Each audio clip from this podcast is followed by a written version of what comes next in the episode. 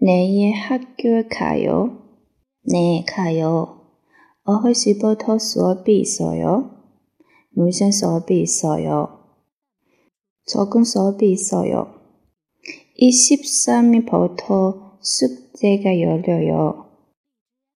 오전 5시부터 지하, 지하철이 다녀. 금요일부터 방학이에요.